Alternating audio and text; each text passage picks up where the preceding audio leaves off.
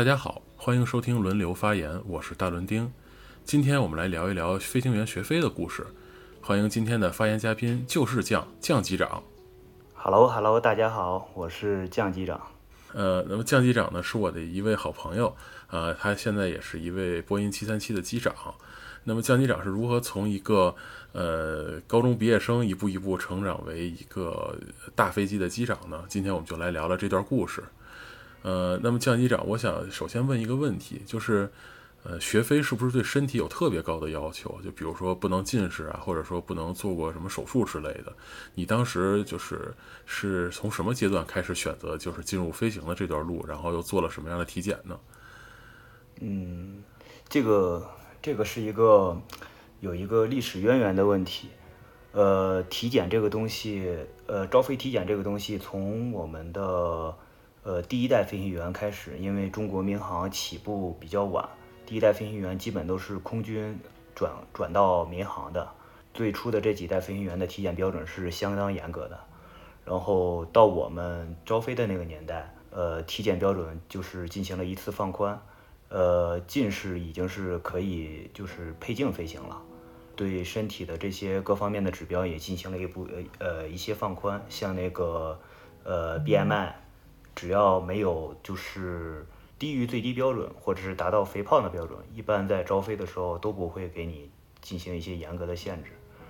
至于那些传说中的那种身体上有没有伤疤呀这些东西，呃，对于空军要求比较严格，但是对于民航，呃，我印象中并没有太严格的要求。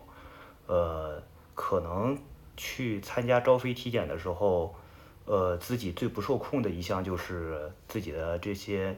内脏的这些指标，他们他们的这些标准就是我们平时我们虽然知道，但是这个不是我们个人可以控的，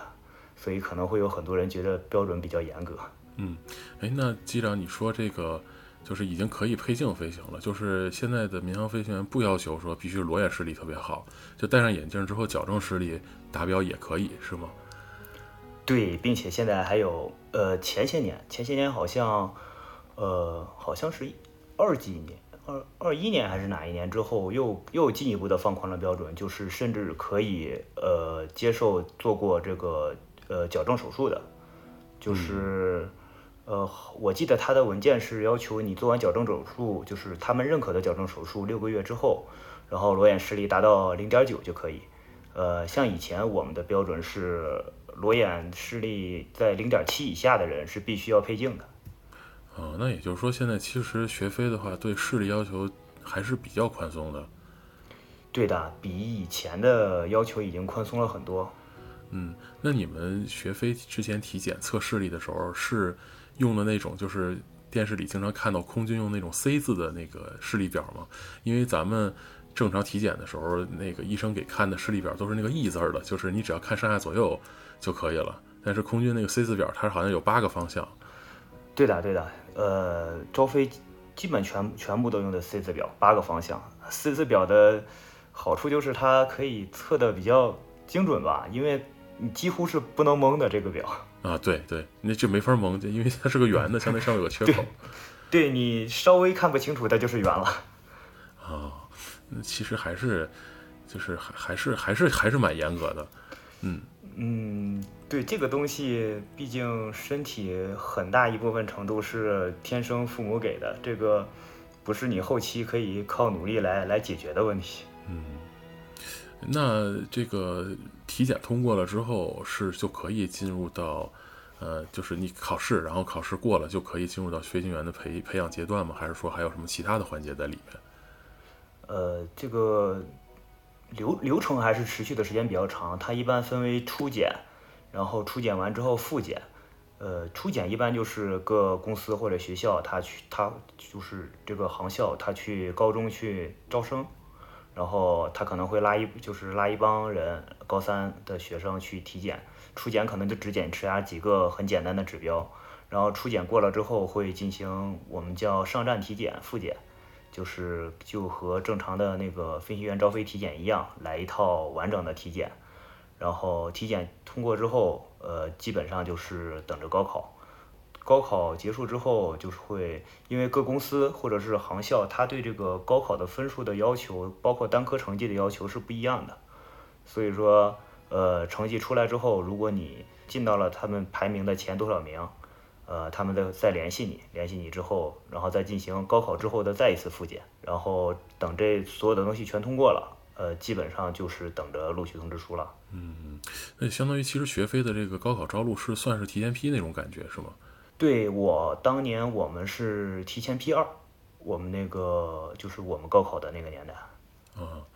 呃，他如果要是比如说你没有考，没有没有分儿不够那个飞行员的那个标准的话，你就接着用这个分数去录你高考其他的就是正常的志愿也没问题，对吧？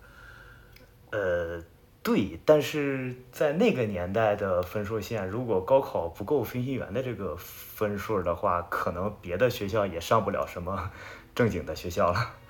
哦，是这样。嗯嗯，好，那那如果比如说这些初检呀、然后复检呀，包括高考的分数啊，这些都很顺利的就通过了的话，那就进入到了呃大学，对，就开始要学飞了。就成为了一个光荣的飞行学员。啊，那你们的那个专业叫什么？就叫飞行专业吗？叫飞行技术。飞行技术。对，嗯，那飞行技术要学什么课程呢？因为咱们平时可能考个驾照哈，基本上大家认为这个，呃，考驾照只要你认字儿，基本上就没有什么其他的问题。你能看清看懂路标，然后你能听懂这个教练跟你说的这个车怎么开，就差不多了。那学飞显然不可能那么简单嘛，因为虽然也是一种驾驶，但是，呃，要学的东西应该还是蛮多的。你们学飞的都有什么课程呢？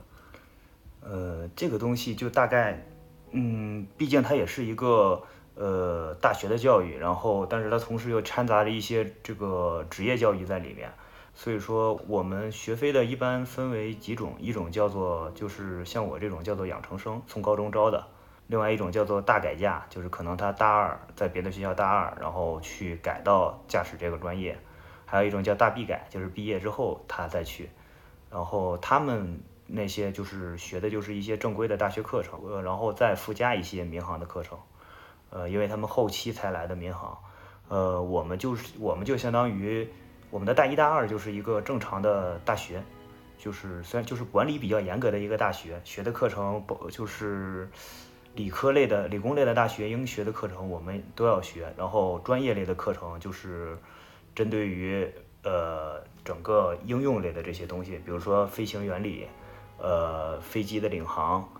呃飞机的性能，呃航图的认读，包括有一些简单的那些航图的，呃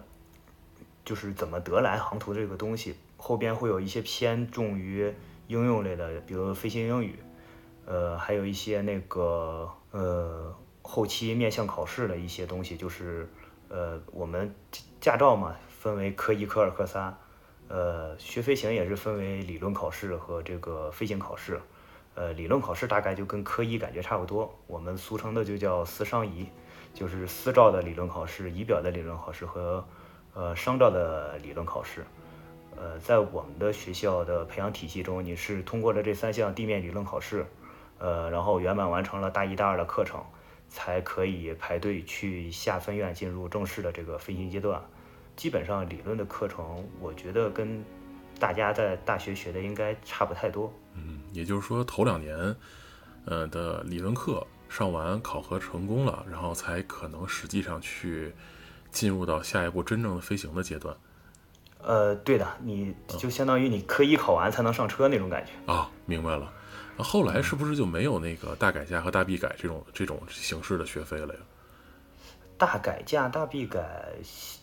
呃，这两年我不知道，但是这两年新进公司的学员，就是他们可能是在两年前进入，两年前的大改价，两三年前可能还有，呃，这两年就没有详细的了解过了。哦。那你这个大学在课堂里上了一两两年，然后把这个基础课都学完了之后，然后就开始要准备真的去上上飞机了，就是科二就该开始学科目二的内容了。那么，对对对对对，那么这大学和就是学飞机的地方，它不它不是在一个地方吗？呃，就拿我们学校嘛，我们学校是在广四川广汉，嗯，呃。它是德阳市的一个下面的一个县级市，然后它下属当年是有四大四个分院，分别在广汉、呃洛阳、绵阳还有新津这四个四个城市。呃，如果你想下分院去飞，就是实际飞行的话，你肯定必然是要有一个机场的嘛。啊，对，然那肯定后，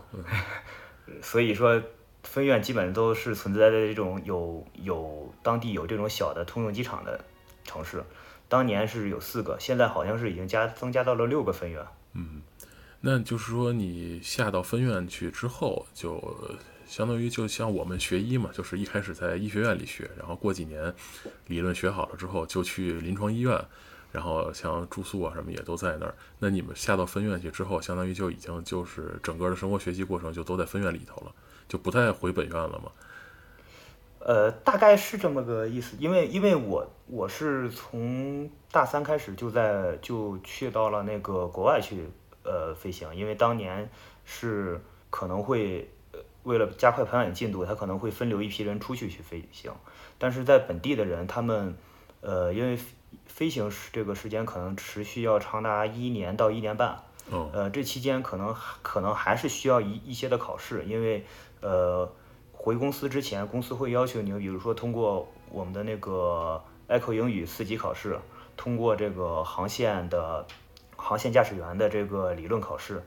呃，这些考试有些人是选择就是在分院学飞，它它也分为几个阶段，它可能在最后一个阶阶段之前会有比较长的一段时间的空闲时间在排队等那个飞机。这样的话，他会回学校去，呃，参加两次考试，去争取把这些考试在毕业之前全都考过嘛。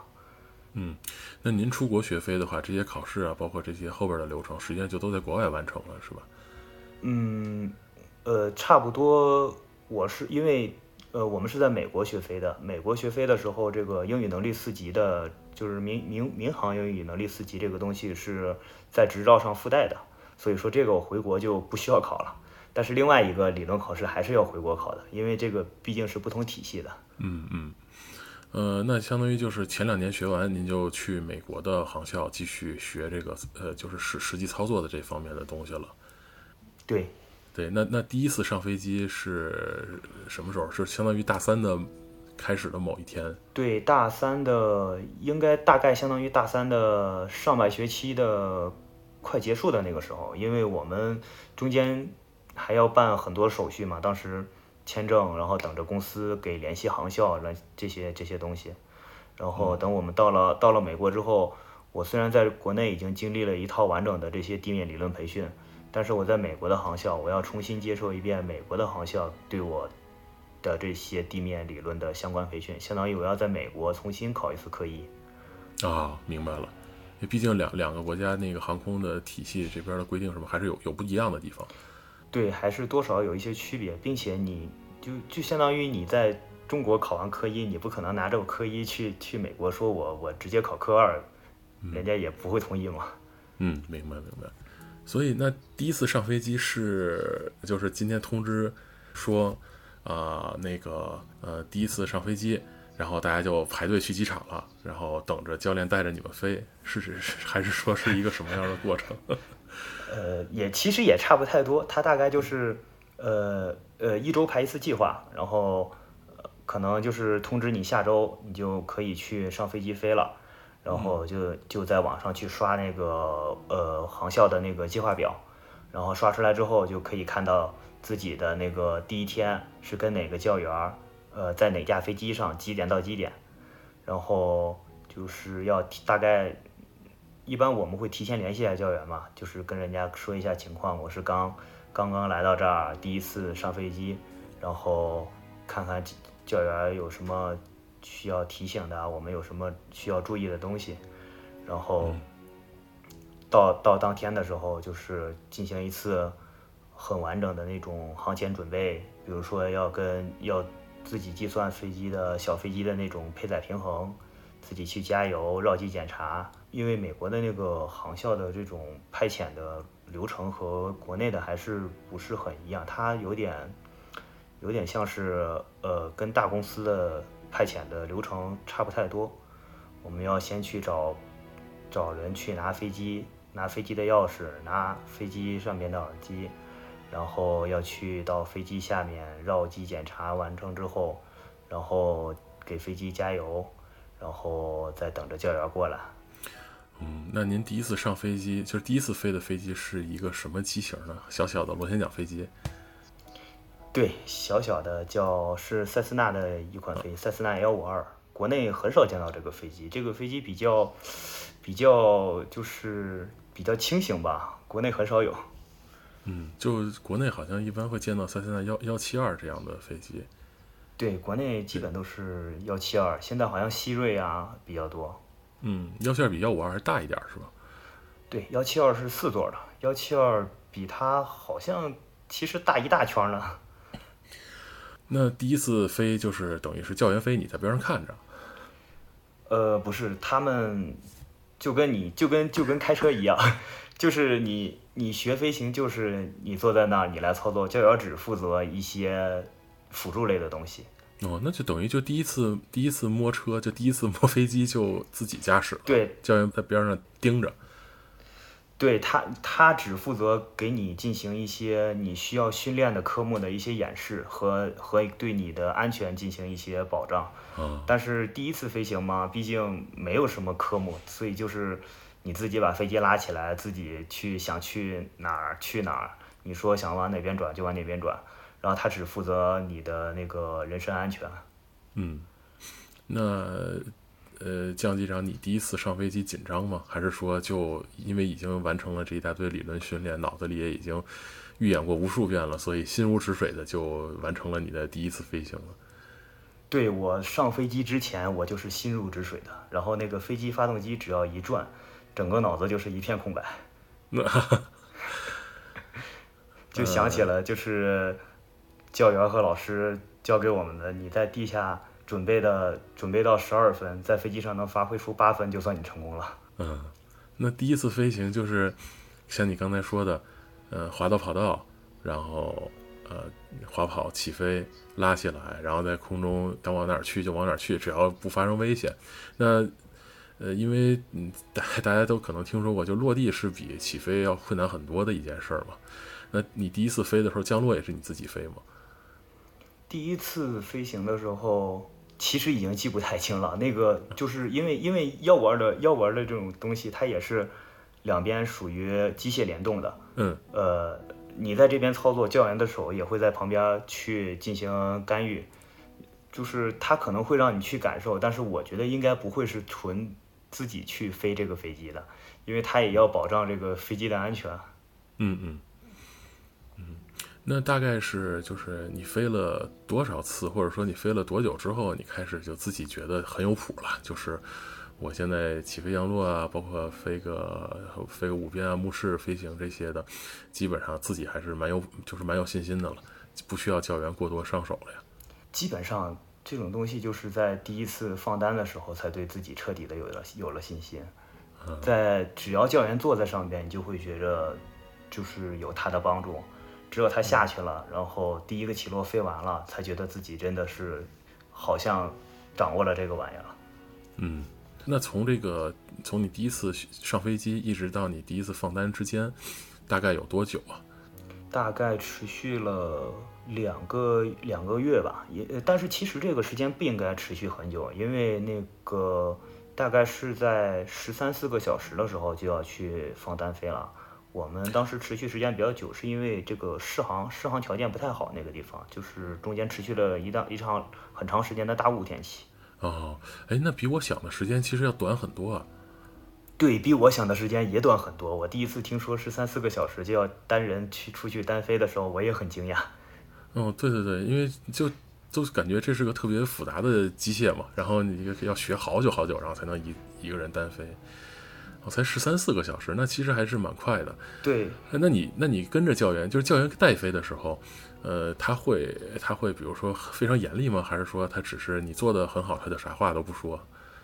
嗯，这种还是取决于教员吧。美国的教员应该普遍偏向于比较，呃，也不能叫比较和蔼吧。但他就是我们这种航校属于一个比较小的航校，呃，他们的教员基本上就是。嗯，他是过来累积他的飞行经历，他这是只是过来打一份工，然后我本我本人呢又属于过来去交钱学，就是一个学员，所以他们的教员态度一般都很好。呃，就不会不会出现像呃就网上有一些梗嘛，简博成啊那些的，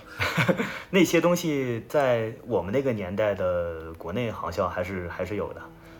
啊、就真真骂呀，这这真真的骂的很不好听的那种，嗯。嗯，骂都是轻的吧？我们国内航校挨教员一顿骂都是很很轻很轻的事情了。哦哦哦，原来是这样，我以为，啊，好吧，呃，那那第一次 solo 就是还是在这个幺幺五二上飞的，对，呃，还是说换了什么其他飞机？呃，还是在幺五二，我基本上单发单发大部分都是在幺五二上建立的经历。嗯，呃，那第一次 solo 之前紧张吗？第一次，嗯，还好吧。我的教员儿，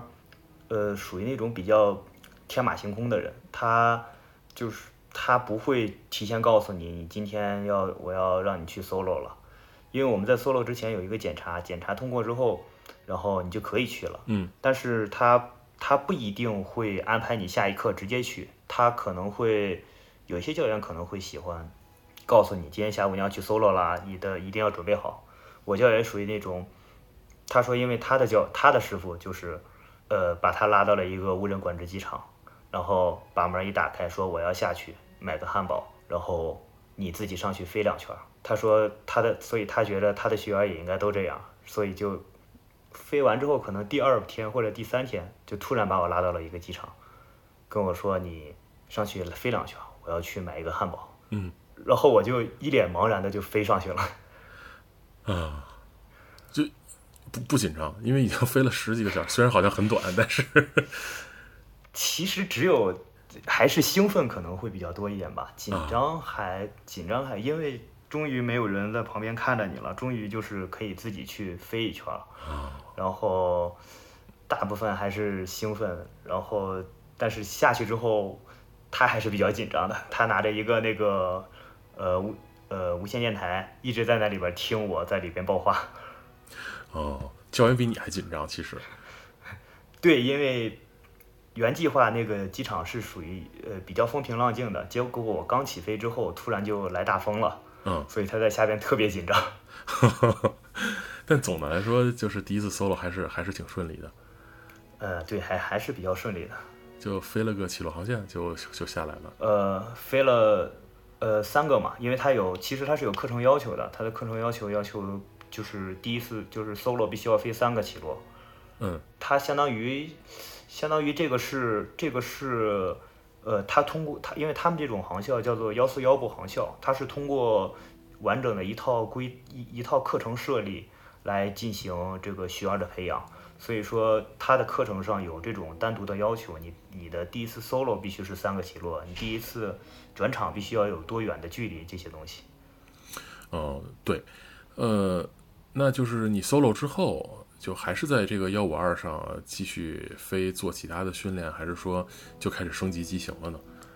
呃，还是在这上面做训练，就是呃，第一次 solo 只是完成了，相当于完成了第一步，然后后面又开始去做动作呀，比如说那种大坡度盘旋呀，做一些失速改出啊，然后做一些那还有一些比如说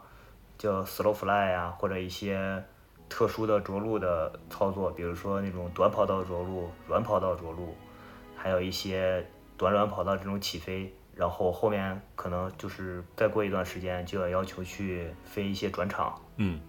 呃，飞转场的话就，就相当于你从一个机场飞到另外一个机场嘛。呃，对的，那呃那你飞就是你自己一个人飞吗？就是也没有教员在飞机上？呃，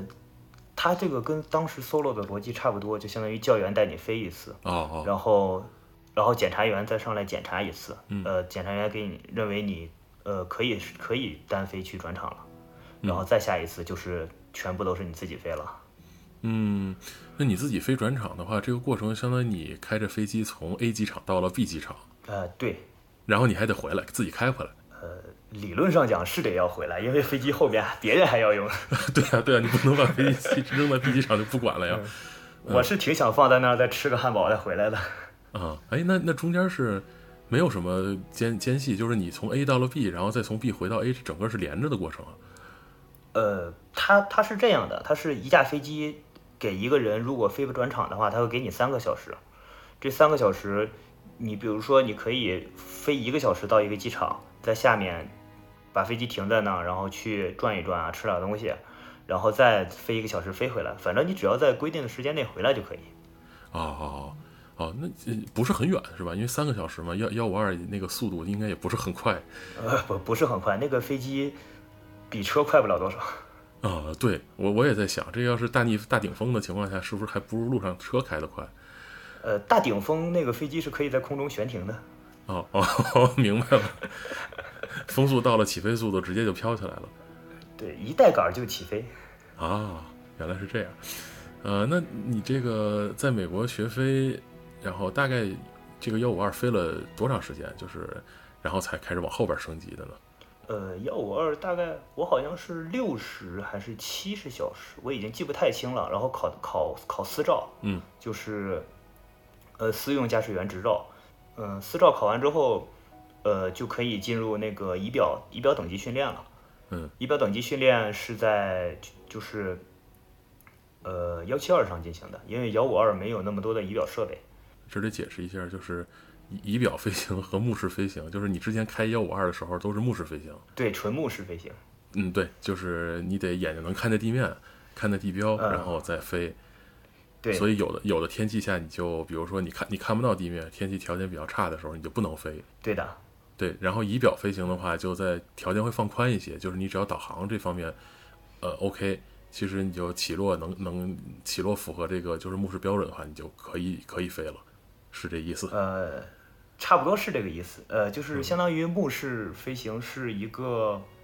呃标准放的最宽的一个飞行方式，它的能它对能见度要求的是最高的嘛。嗯。然后它对云就是它对你对你距离云的这个距离也有一定的要求，然后你要全程可以目视到地面地面的地标。呃，基本上目视飞行我们就叫地标罗盘领航。嗯嗯，就是纯纯靠地面的地标和那个航向的那个罗盘来进行那进行领航，进就是进行导航嘛。但是仪表的话就，仪表飞行就相当于对能见度没有太多的要求，呃，你只要起飞，然后按照导航台飞导航台这种传统的呃台到台的飞行，然后飞到目的地机场，在上空做一个就是仪表进近程序，可能会飞到它可以引导到你比较低的高度，低的比较低的高度看到机场就可以落地了。嗯呃，那就是相当于一点儿一点儿就开始把你这个飞行员等级开始往上提了嘛。就是最开始就是个学员，然后后来考这个私照，然后走仪表飞行，就一步一步往这个就是真正的我们呃一般一般概念里认知这种就是大飞机飞行员一步一步开始往那儿走了。对的，基本上等这一系列全完成了，就可以毕业回公司了。嗯，那你在美国学飞遇到过什么好玩的事情吗？嗯，还是遇到过一，因为我们我们获得了这个私就是私照 PPL 是叫 PPL 还是叫 PL，我已经忘了。然后获得私照私照之后，就是一方面就是要跟教员去练习这些仪表的操作，然后去考这个仪表等级；另一方面还要完成规章对我们要求的这个单人单飞的 PIC，就是呃 Pilot in Command 这个时间。嗯。所以说我们经常是一天，每天可能上午就跟教员飞，下午就要自己出去单飞，然后当时可能就是同学比较多嘛，大家一起飞出去，飞出去之后边上有边上有一个湖，然后大家在围着那个湖转圈儿，因为这个东西它是它是只需要只需要积累飞行时间的，然后大家大家就就是做一些比较简单的东西嘛，就大家围着湖转圈儿，但是又又怕纯目视飞行嘛，还是有风险，就是怕上下距离如果太近的话，一方面是违反了规章，另一方面也是对这个飞行安全有一定影响。呃，当时在美国是有一个公用飞行员频率的，然后就有同学在里边指挥，你你飞机飞多高，我飞机飞多高，但是问题是大哥用的是汉语指挥，哦，这样子。然后我们因为因为那边中国的学员可能也多，然后大家都能听懂，可能指挥了也两三分钟，就老美实在忍不住了，在里面就开始大喊 “Speak English, English”。这种情况多见吗？就他们知道你们在干什么，是吧？只是听不懂。呃，他们可能也不知道，他就是对于他来说，我觉得他可能就觉得这个在一个公共频道里边有人在在用一个他听不懂的东西在聊天儿，他也不知道你说的是什么话。明 明白了，就还有这种情况。嗯，除了这个以外，有没有遇到就什么呃比较危险的事情？就是因为学飞嘛，就飞机 它毕竟不是一个呃特别特别的说，就是我肯定一路下来都特别特别安全，什么事都没有，就可能又遇到比如说有故障啊，或者说有什么一些让自己觉得紧张的事情呢？呃，学飞时候还是遇到过一些，因为毕竟。飞机是个机器嘛，嗯，机器它必然会出问题的。然后还有一个就是你面对的其实是大自然，大自然也不是就是这么确定的下一秒会发生什么。所以说有些时候它可能会突然的天气变差，这个时候就要用就就是需要一个飞行员自己的理论知识的掌握，包括你对周边的地形、周边环境和你对你目的地机场。一些设备的设备的一些了解，来进行一些良好的判断。比如说，有一次我们起飞，起飞之后，因为都在目视飞行嘛，目视飞行往外飞，飞着飞着，你回头一看，机场被云盖住了，嗯，就看不到了。这个时候，对，这个时候已经不满足目视飞行的标准了。然后，你这个时候你应该怎么办？我们遇到过一次，就是。当时也在很纠结。那我是，虽然我是目视飞行，但是我当时已经取得了我的仪表等级，但是我并没有向管制员去呃去报告我进行呃就是仪表飞行的这个许就没有获得仪表飞行的许可，因为我我只是我本人有这个有这个仪表的等级，但是我飞机并没有获得这个等级的批准。然后管制员也没有批准我进行仪表飞行，那我是进行一个违规的，我去呃根据导航台我去回机场落地呢，我还是老实一点，我就去转到一个其他的机场，然后呃先落地，然后再再联系家里，然后再看后续应该怎么办。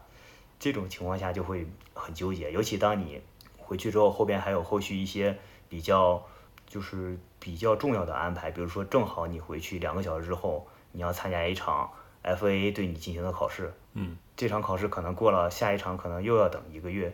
那你这个时候要怎么进行抉择？嗯，明白了。那其实就是从从这会儿开始就已经，呃，就是要经历这种飞行当中有出现这种意想之外的情况的时候，就需要抉择，然后再决定了。对，因为。飞行这个东西，就是从从开始从上飞机就有可能出现各种各样的情况。这个飞机的任何一个设备，它有可能在任何的情随时都可能出问题。嗯，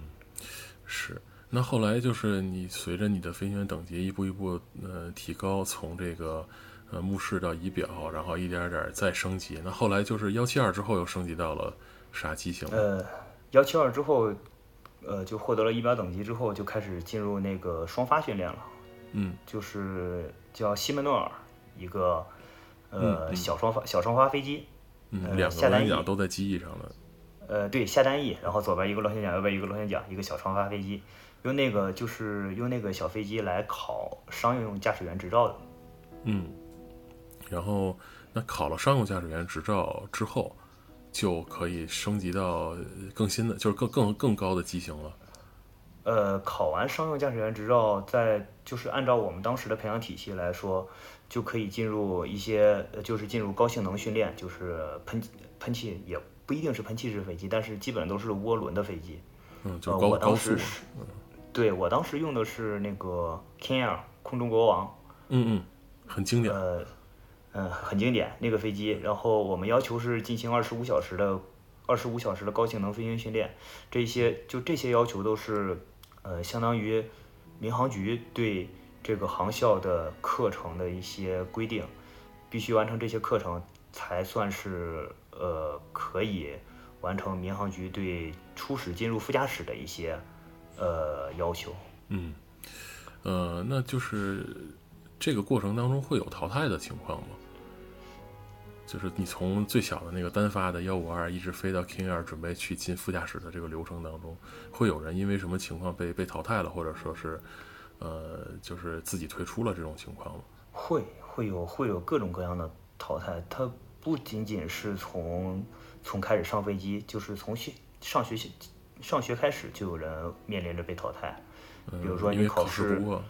对考试不通过，然后或者是有一些。不诚信的呀，比如说考试作弊啊、替考啊这些东西。那这玩意儿还能替考呢？那上飞机？呃，不是，就是就是理论考试哈。嗯，对，大学理论考试，也没有想到有人居然真的敢去替考。哦，这个有点太过分了。那确实，这是以后不知道会发生什么。嗯，对，这种这种东西基本上只要被抓到，没有不会有任何余地，不是开除就是停飞。哦，确实。那有没有说，因为在飞的过程中，比如说出了什么技术方面的问题被淘汰了呢？嗯，飞的也因基本上是各个阶段都会有都会有被被停飞的。比如他国内讲的一个叫做十三小时筛查，就是第十三小时的时候会有检查员去去检查你看你适不适合飞行。就是在国外这个大概就是十三个小时的时候，有一个检查员会来检查你看你能不能自己出去单飞。这个时候基本上是应该是停飞停的最多的。哦，就是像简博成那种人，在这时候就被淘汰了。呃，简博成那种人，应我看他飞的那个机型，我估计哥们是已经圆满的完成了航校的那些所有的课程，已经进入了一个比较高级的阶段，但是还是还是被淘汰了，可能还是要被淘汰。啊，确实，哎，那就是你们飞 King Air 那种，就是已经是高性能机的时候，其实这个是这个阶段也有可能被淘汰掉。呃，有可能，因为你只要飞行，你就面临这个时候可能不会有什么技术类啊，或者是其他的，但是你会面临着呃规章类的一些东西，比如说你这个阶段突然做出了一个违规的事件来，然后这个事件可能牵扯面比较大的时候。可能公司啊或者学校就认为你不适合干这行，他也就虽然说你可能还有几个小时就要毕业了，他也不惜就直接给你停了。哦，那一旦停飞就没有机会了。呃，现阶段应该是没有机会，因为现阶段所有的飞行学员都要在民航局备案，一旦停飞就会在民航局直接标注到，直接标注成停飞。啊，就是不会再有撤销啊什么这些，就相当于这条路就不能走了。嗯。基本上就是不能走，除非是，呃，你以后在国外从就就就是彻底不在国内飞了，那民航局就不管你了。哦，明白了。那就是完成这些这一这一大系列的这个就是培训之后，是就可以考商照了，是吗？呃，商照是在那个双发西门诺尔就已经考考考完了。西门诺尔就已经考了。嗯，对，把西门诺尔考完之后，就才开始飞高性高性能。并不是一个考试，它只是为了满足规章的一个培训。嗯，那什么时候开始上喷气机了呢？呃，这就就是相当于我们把这些学校的课程都学完了，私照、商照、仪表，然后呃规规章要求的所有的时间都飞够了，然后飞完之后，呃，最后拿着这些东西，然后回国。像我们相当于我们要回国，回国换执照，拿 FA 的执照。对，因为你是在美国取的照。对，我要拿 FA 的执照，呃，让公司交给公司，然后公司拿着我们的这些考试成绩去呃民航局换成国内的商照，然后拿到商照之后再完成学校的剩下的一年的理论课程，因为我们 毕竟还是在上大学，所以说还有一些课大四还没有上完。哦，就是还是有理论课在后边上。对，我们还有还有两，哎，一个还是两个学期的大学英语。还有一些什么东西，其实大四才要才上，那些东西还没有上完。哦，那那好奇怪，像大学英语这种，其实应该就一开始就学完了。对，大学英语我们好像就分成了两部分，一部分是在大一、大二学完的，另外一部分大四才学。哦，就是这个其实是为了满足你大学毕业的那些要求。对，对，这要相当于学学位要求吧。啊。等这些东西全弄完了，才才先才能毕业嘛。嗯嗯，那就是这一年等于还是在学校上学，然后对，然后那那就是下一步等了这个学位拿了，就是你毕业了之后，下一步就进航空公司了。对，就相当就可以回公司，回公司报道，然后呃参加公司的一系列的培训，新雇员的培训，然后初始的改装培训。嗯，呃，把这些培训做完了，就可以在飞机上，在航空公司成为一个光荣的飞行学员。啊，哎，那等于是你飞完高性能之后，到你到这边进行改装训练之间，就没有什么其他的说再升级的飞行训练了，直接就变成喷气机的飞行学员了。对，直接就成为了喷气机的二副了。哦，哦，是这样。嗯，那然后那就相当于成了飞行员，就是喷气机二副之后就就跟着飞了。对，就相当于要进入这个喷气飞机的这个呃呃升级升级里呃流程了，就是二副、一副，然后再呃飞左座转机长这种。嗯嗯。哎，觉得中间跳过了一段，就是你飞高性能的时候还是螺旋桨飞机，然后中。之后就是那种大的民航客机了，没有那种小的喷气机训练。呃，有的高性能其实是喷气的，因为咱国内的国内我们航校的高性能是奖状，是那种是那种小的双发那个小小的小喷气机。呃，对，小喷气机那个那个是喷气的。其实高性能它无所谓你是喷气的还是螺旋桨的，它只要是重量起飞重量达到了，都算都好像是都可以算成高性能。哦，是这样，呃，那你当二副的时候，你坐哪儿呢？就是因为因为 first officer 是坐右座嘛，机长坐左座，你坐哪儿？二副的时候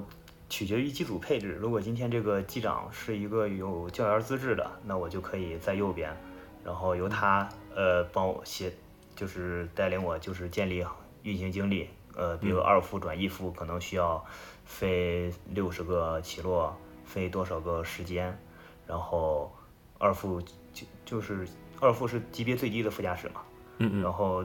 呃最低的副驾驶那肯定必然要配级别最高的机长，那就是配那个配教员，你才他才可以授权你进行操作。然后等把二副的这些理论呃考试差不多，其实跟航校的意思都差不太多，也是要理论考试，然后面试评审，然后飞行考试，最后呃完成之后。就可以成为第一副驾驶了。第一副驾驶就是，呃，按照我们讲，就叫可以跟机长形成标准组。嗯，就是咱们日常飞行中可能碰碰到最多的就是一个机长，一个一副，两个人在外面飞。嗯，那就是像带飞的这些有教研资质的机长啊，或者会不会特别严厉？就是因为毕竟你这个已经是在民航飞机大飞机上了，这个你要对飞机负责的嘛。飞机上有乘客的，不像原来你自己飞的时候就你一个人儿，呃。会不会很凶啊，或者很严厉这样子？呃，教员一取决于教员的个人的习惯吧。有些教员属于那种很严厉，有些教员就很和蔼。就是他们严厉的教员，他也不一定是因为就是嗯个人脾气比较暴这种。他有些教员的严厉的点是，他很反感一些人在下面没有学好就上来，呃，问一问三不知。应该学的东西也不学，嗯，就可能可能有些教员对这种人就会很暴很暴躁，但是有一些可能脾气比较好的教员，他就会你不会，他可能笑眯眯的提醒你两句，提醒你两句，发现你还不会，他就笑眯眯的跟你说，那你要不然就下去吧。哦，是这样子。我确实因为这个东西他偷不得懒儿，也也也也没法说有什么。有什么走走个捷径？他就是你不会，就是不会。对你不会，不会就是不会，还是还是很，嗯，怎么说呢？就是能能承认自己不会，已经算很不错的了。最怕的就是不会还在上面瞎整的人。啊，确实。嗯，因为就是因为飞机上面机长相当于是就是是职是一个职位最高嘛，他所要对飞机上一切都负责，所以其实要是。你这个右座什么都不会的话，他其实，要是我的话，我也会很生气。对对对，大部分就是可能很多教员脾气，就大家觉得脾气暴，可能就是因为见过这种人见的太多。毕竟他飞行生涯二三十年，他见过的副驾驶、二副可能要几几百个，这个里边可能哪怕只有十几二十个出现这样的情况，他都会很暴躁，因为毕竟在就作为一个机长来说，对于航空安全是底线嘛。嗯，他相当于有人在这不断的在触碰他的底线。是的，是的。哎，那你从二副到一副，嗯，就是飞了这个，就是通过局方的要求的这些飞行小时数啊，或者飞行起落数之后，就很顺利的升到一副了，还是说这个中间要排队要等？呃呃，那我们当时还是很顺利的，就是因为当时民航发展需要需要人，然后就大家就要加快培养进度。基本上二副其实也没有说飞很长时间，只要你该看的书看了，该学的学了，然后去检查通过之后，可能半年多就转到一副了，当时就可以就就可以跟机长去进行标准组运行了。嗯嗯，就相当于一副就是咱们看视频，就是经常有驾驶舱的那种录录音的视录像的视频，就是两个人标准标准二人制机组，你就可以成为右座飞行员了嘛？呃，不需要再有其他人帮助了，等于是。对对，因为在公司呃在公司的规章里面，呃第二副驾驶是不能作为一个标准组成员出现的，就是他只是一个有没有都行的人，就是他在上面只是对他进行一个呃培养，他不在上面，这个航班也能飞。嗯，就是说，如果要是这个飞机上有二副的话，那驾驶舱里必然应该有三个人，至少。对，至少有三个人。就是机长跟一副是必然存在的。呃，对对对对对，那像像观察员这是什么什么什么一个角色呀？观察员是相当于对驾驶舱的一个就是角色的划划分，比如说今天一个机长，一个一副，一个二副，然后在飞行之前，机长就进行今天的职责分配啊，今天可能机长在左边飞。呃，一副在右边进行配合，嗯，那个那观察二副就是观察员，就就成观察员哦。对，如果今天可能教员和二副在前面飞，那一副就在后边是观察员。哦，明白明白，他是他是个驾驶舱角色，他并不是说有个有个什么就是专门的职务是吧？对对对。嗯，那后来呃，你飞了多久，然后就开始就是走这个机长的这个流程，就开始准备升机长了呀？呃，大概飞了四五四年到五年吧，完就是完成了呃局方的这些经历呀、起落的要求，然后就去申请升级训练，完就是就就向公司提出申请嘛，我们要我的经历够了，我想进就是参加公司安排的升级训练，然后公司再对你进行一些一系列的评估。嗯。嗯，就有点像我们评职称，你得硬指标到了，然后你再去去考评，就是去申请。嗯，对，因为这个这个东西是一个呃写出来的规章嘛，是一个死的东西，你不可能去逾越的。嗯，哎，那你记得你第一天就是你以机长身份在飞这个航班的时候，跟你之前是以以这个 F.O. 的这个身份飞，有啥不一样的感觉吗？因为你其实当一副的时候，你也会你也会飞左座，对吧？呃，对的，就是升级训练通过之后，就可以跟教员在左边，在左舵操作飞机了。嗯，呃，但是当机长还是不太一样。嗯，还是还是还是有很大差距的。就是你无论无论你在左边飞多长时间，如果今天你不是机长，那必然不就是不会全组的人都看着你。嗯。不会有所有的所有的压力都在你身上，因为毕竟。毕竟旁边还有一个教员，当自己当机长当机长出去飞的时候，就是肯定第一感觉肯定是啊，今天终于听我的了。然后下一个 下一个感觉就是，那我说的这句话，我做出的这些决策是是不是安全的？我要对所有的决策进行负责，然后压力就瞬间就出现了。啊，确实，就是肩上的这个杠杠多了，责任也重了。嗯，可能。就像我们老师傅讲的嘛，等检查你机长通过了，通过的时候，可能你的兴奋只能存在几分钟，几分钟之后，你满脑子想的就是你后面的责任了。嗯，确实是这样。嗯，那江机长，你现在是七三七的机长哈？对，七三七的。对你有没有考虑过说以后我要去飞更大的飞机，就是宽体机啊，或这种远程的宽体机？这个东西应该是。所有飞行员都有这个梦想吧，就是逐步的去去飞一飞可能重型机啊，七七七、七八七这种重型机，或者是哪怕跨一个系列去飞一下三五零这种先进的客机，然后去多飞一些地方，因为毕竟只有重型机你可以才可以进行洲际飞行。嗯嗯，对。但是这种这种东西都是怎么说呢？呃，也需要一定的机遇吧。它重型机毕竟飞机比较少，然后航班它的航班也是呃航班量也是取决于国际形势，然后机长的数量也是取决于这个它它需不需要新机长，完全取决于它有多少架飞机。啊，对，因为不会说一架飞机配好多好多机组，这个也人人员过剩。对，其实中型机像我们这种机型，其实是可以嗯多配几个机长的。然后比如说他给你公司给你的比例一比五、一比五点五这种比例，他可能会稍微多一些，因为毕竟多了之后你还可以去进飞机。呃，因为因为监管局对你有要求，你的机长数达到多少，你才可以再进一架飞机。但是对于重重型机，好像因为我也不太了解，他们他们的感觉就不一样。他们就是比如说今天我们这儿有五架飞机，然后那我们可能总共需要多少个机长，那我们就去下面的飞去去选一些比较成熟的呃中型机的机长、教员之类的，然后来改装来飞这个飞机。然后可能明年后年没有进新飞机。那可能这个中型机队就一直没有新的机长。哦，明白了，所以还得还得碰，就是还得看情看情况。对，看情况。你如果如果没有，如果比如说像前前两年的那种这种国际形势，重型机都没有什么航班可以飞，也没有什么新的飞机给你进，那必然是不会是有